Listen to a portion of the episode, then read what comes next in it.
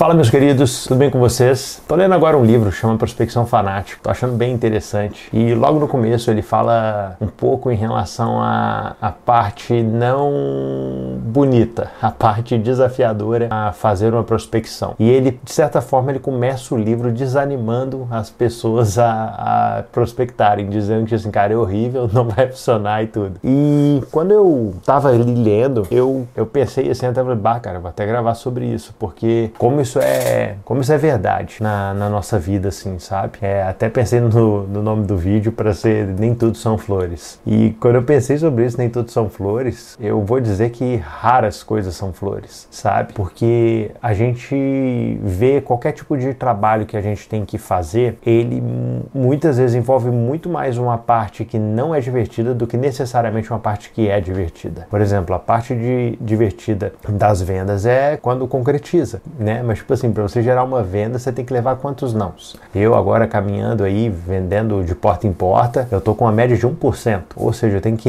levar 99 nãos na cabeça para então conseguir um sim. E enfim, mas isso eu, eu percebo que essa, essa perspectiva de tipo assim, que é mais desafio do que necessariamente algo, algo prazeroso, ele se repete a praticamente tudo na nossa vida, sabe? E é, é algo bem interessante, porque ao mesmo tempo que nós não sentimos prazer em fazer muitas das coisas que nós temos que fazer, depois de um tempo, sei lá, passa assim, igual, por exemplo, eu tô aqui agora nesse quarto, gravando aqui as coisas, fazendo aqui, trabalhando, e eu não necessariamente sinto um prazer em estar aqui. Eu simplesmente venho aqui, gravo, faço o que tem que fazer e eu tenho um monte de coisa para reclamar desse cômodo aqui em específico. Mas muito provavelmente quando eu me mudar daqui, eu vou lá no outro lugar, eu vou falar assim, bah, meu, que saudade daquele, da, daquele escritório de onde eu tava lá e etc. Não, num, não porque eu vou voltar pior do, do que aqui, com certeza não, né?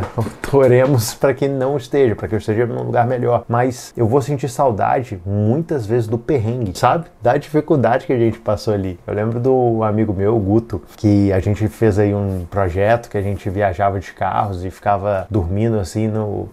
Nossa, horrível dormindo assim no, sei lá, né, em barraca, dormindo em cima do carro. E, e cara, como eu odiava. Eu odiava as viagens. Era horrível para mim a experiência assim, de estar tá ali na viagem, fazendo aquelas coisas assim, extremamente desagradáveis, sabe? Tipo aquela sensação de se sentir sujo e tudo, subir montanha com mochila nas costas. Cara, era horrível. Só que quando terminava, eu, tipo, chegava assim em casa. É, não no dia, mas depois de uma semana mais ou menos, eu falo assim, ah, cara, que saudade, que saudade. Bah, foi muito bom isso. Até dá aquele saudosismo, sabe? Só que é um saudosismo de, de algo que Cara, na época foi horrível, era horroroso, sabe? E são várias coisas que estão nesse sentido. Eu vejo que a nossa sensação, a nossa percepção de satisfação com determinadas coisas, elas vão se alterando à medida que o tempo vai passando, sabe? Eu vi um vídeo esses dias sobre a diferença do gasto com experiência e o gasto com coisas. Que quando você adquire uma coisa, o, o valor dela só cai. Agora, quando você tem uma experiência, o valor só sobe. E eu não sei, talvez a gente seja desenhado de alguma forma para, à medida que a gente envelhece, a gente começa a perceber o valor real das coisas. Seria muito bom se fosse ao contrário, né? Mas, enfim, eu vejo que a gente tem que analisar assim o dia de hoje, a gente aprender a dar graças, intuito dar graça, sabe? Igual tá lá em, em Tessalonicenses que eu li aqui com vocês, 1 Tessalonicenses 5, eu acho, que fala, cara,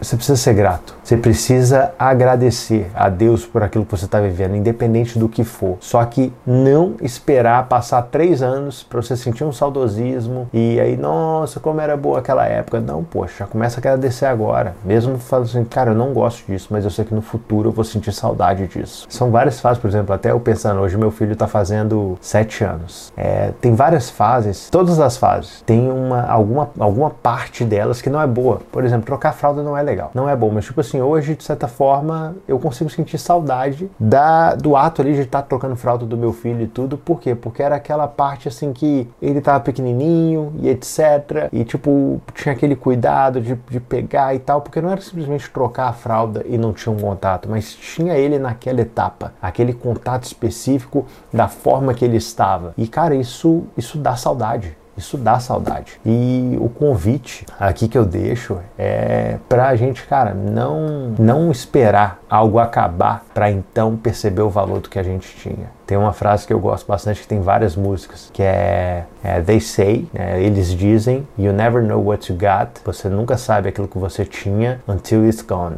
até que isso se vá. E cara, a gente tem que tomar cuidado. Tem que tomar cuidado para saber se a gente não está desvalorizando algo somente porque a gente tem entendeu? E se a gente não tivesse isso, a gente daria um valor absurdo para isso, sabe? Então, independente daquilo que você tem hoje, independente daquilo que vai acontecer hoje no seu dia, cara, seja grato. Seja grato e desfruta do dia de hoje, desfruta daquilo que você tem, desfruta daquilo que você é, tem para aproveitar, cara, porque daqui a pouco isso vai passar, velho. Isso vai passar e você vai sentir saudade desse dia, de hoje, dessa dificuldade agora que você está passando, sabe? E é isso, meus queridos. Um grande abraço.